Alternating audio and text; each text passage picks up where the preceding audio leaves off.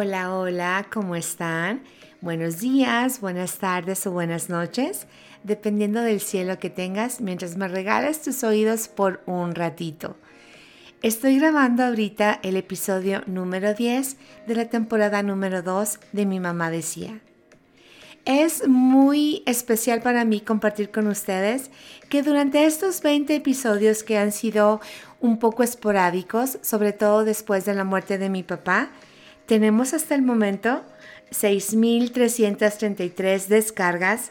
Nos escuchan en seis plataformas, especialmente en Spotify y en Apple Podcasts. Y nos escuchan y tenemos descargas en Estados Unidos, México, Alemania, Canadá, Perú, Australia, Brasil, España, Argentina, Suiza, Noruega, Ecuador, Puerto Rico, Costa Rica Italia, Bolivia y esta semana en Colombia. Estoy muy agradecida porque este pequeño proyecto que empezó solamente como terapia se ha convertido en algo muy personal y en algo muy importante para mí. Es una plataforma que uso para compartir con ustedes mis experiencias, un diario personal en cuanto a las cosas que nos pasan día a día, cosas con las que se pueden ustedes tal vez identificar conmigo, les vuelvo a repetir, no soy psicóloga ni terapeuta. Solamente escribo un diario personal que comparto con todos ustedes. Entonces, en esta ocasión, después de haber estado ausente por enfermedad y porque no tenía voz por como ocho semanas, ya me decidí a sentarme el día de hoy y vamos a comenzar entonces con el episodio número 10 de la temporada número 2. Mi mamá decía, Mañana sale el sol.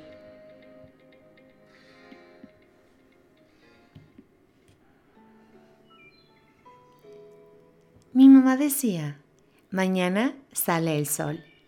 Estoy sentada en la orilla de una alberca y pienso en mi padre, que todavía se debate en una sala de hospital.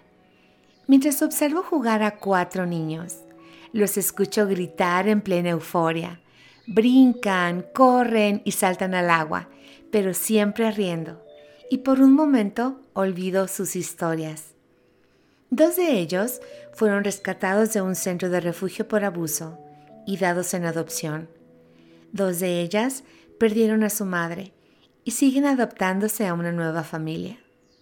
Por un momento quisiera adentrarme en esas cabecitas y conocer sus pensamientos a solas aprendo que es cumpleaños de una de ellas. Y la mamá en mí le pide a Estuardo comprar cupcakes para cantar las mañanitas y hacerle sentir que su día especial no ha pasado inadvertido. Junta sus manos bajo su mentón y con una sonrisa nos ve a cada uno mientras cantamos. Exclama con júbilo, gracias, y corre a la piscina de nuevo después de preguntar si puede comerse todos los cupcakes de chocolate. Mi mamá decía, mañana sale el sol. Observo a Estuardo y pienso que él perdió a su madre a los ocho años. Y aunque han pasado muchos años y dice que no recuerda con claridad su voz o su cara, recuerda el amor con el que lo cuidaba. Y lo he visto conmoverse con películas de reencuentros entre madre e hijo. Y no hay necesidad de preguntar a qué se deben esas lágrimas esas lágrimas que le asoman a sus ojos tan expresivos. Piensa en ella y en él, y en el día que volverán a verse. Pienso en mi madre y en la tragedia en un cumpleaños que le arrebató a su papá en su tierna infancia. Recuerdo de su voz las historias que ella atesora de su papá. Pienso en mi padre, que en su última visita me platicó de los momentos en los que le tocó despedir a su papá y luego a su mamá. Me platicó de las cosas que les habló y los sentimientos que experimentó esos momentos en un cuarto de hospital, con cada uno de ellos a solas. Y con especial ternura me platicó de mi abuela, su madre, y del momento donde ella cerró sus ojos y partió. José Saldaña, uno de los mejores amigos de mi papá, para nosotras desde niñas no es el señor José ni el ingeniero Saldaña, es nuestro tío chino. En palabras de mi padre, es tu tío, el chino Saldaña, hija.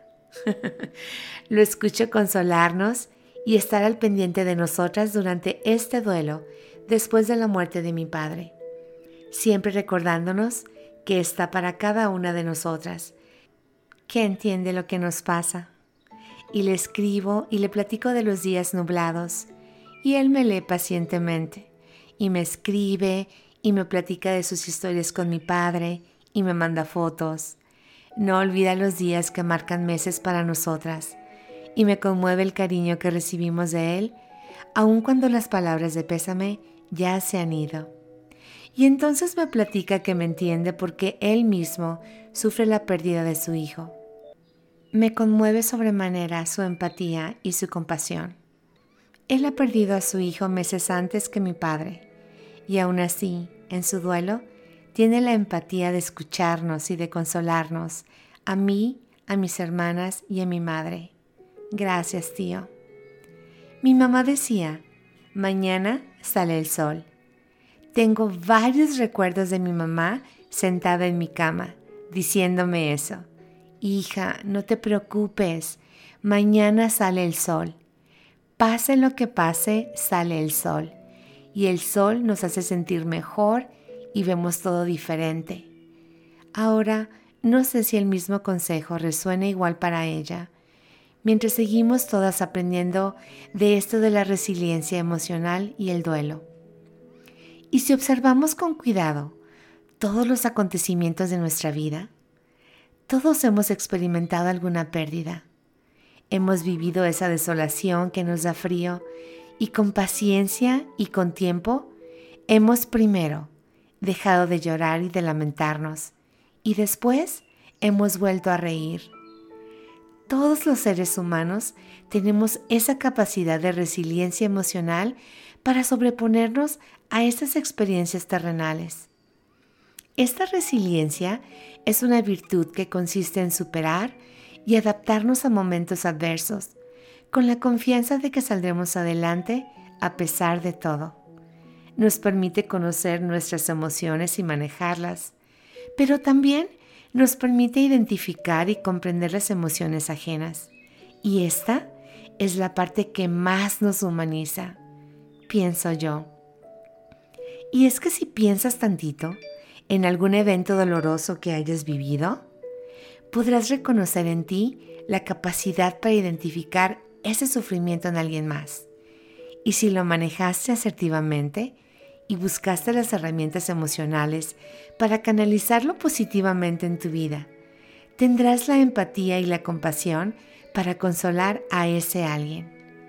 De esta manera, nos asemejamos tal vez en una pequeña medida a nuestro Salvador, quien habiendo sufrido todo, puede mirarnos con misericordia, porque entiende el dolor de cada lágrima. Mi terapeuta me dijo una vez, todos estamos rotos, Ruth, y es nuestra responsabilidad sanar esas heridas en la mejor de nuestras capacidades. Mi mamá decía, mañana sale el sol. Reconozco que el dolor agobia y nos nubla la mente por momentos. Sin embargo, la gratitud por el conocimiento de un plan divino y eterno, tu fe en algo más grande que tú mismo, te coloca en este estado de agradecimiento, donde pese a la pérdida, no puedes ver el vaso medio vacío, porque desarrollas esta capacidad para agradecer el vaso, el agua y el vacío. Así que en este estado agradezco y celebro la vida de mi Padre, quien ya no está físicamente conmigo. Las lágrimas se siguen haciendo presentes de vez en cuando. Y es que sí están permitidas. Eso es lo bonito, que están permitidas, pero están sin lastimar. Son una expresión de nostalgia, pero no de tristeza. A veces llegan en momentos dulces y de forma apacible, y se quedan un momento y le dan otra puntadita al corazón para seguir sanando la ausencia. Mi mamá decía, mañana sale el sol. Escuchamos mucho la frase que el sol sale para todos. Y sí, así es. Si piensas que llevas algo a cuestas y te preguntas tal vez cómo se genera esto de la resiliencia y qué puedes hacer para empezar a practicarla en tus días, te cuento. Identifica tu fortaleza interna. Eres una persona respetuosa y que inspira respeto. Eres responsable de tus actos. Actúas con proactividad, autonomía, solidaridad y empatía. Reconoces que no estás del todo solo, porque seguramente tienes gente que te aprecia, amigos que te apoyan en todo momento, buenos modelos a seguir y espacios donde puedas dar siempre lo mejor de ti. Y pasa que cuando juntas estas dos cosas, tu fortaleza interna y el apoyo y cariño del soporte emocional que te rodea, empiezas a reconocer tus habilidades, empiezas a aprender de tus emociones y cómo manejarlas. Y es como destapar una cajita de sorpresas y quieres aprender más y más y más y de repente los impulsos se contienen, las explosiones de emociones se mesuran. Y entonces no dudas que mañana sale el sol para seguir viviendo, para seguir aprendiendo y para volver a creer que después de la tormenta viene la calma. Y que el propósito de la tormenta es limpiar y darnos la oportunidad de reconstruirnos, con especial atención a enmendar lo que una vez se lastimó. Mi mamá decía, mañana sale el sol. Y seguimos amaneciendo y agradeciendo que nuestros ojos despierten al sol, o a la lluvia, o a la nieve, porque realmente comprendemos que no importa el cielo, el sol lo llevamos dentro. Mi mamá decía, mañana sale el sol, para ti y para mí. Gracias por acompañarme.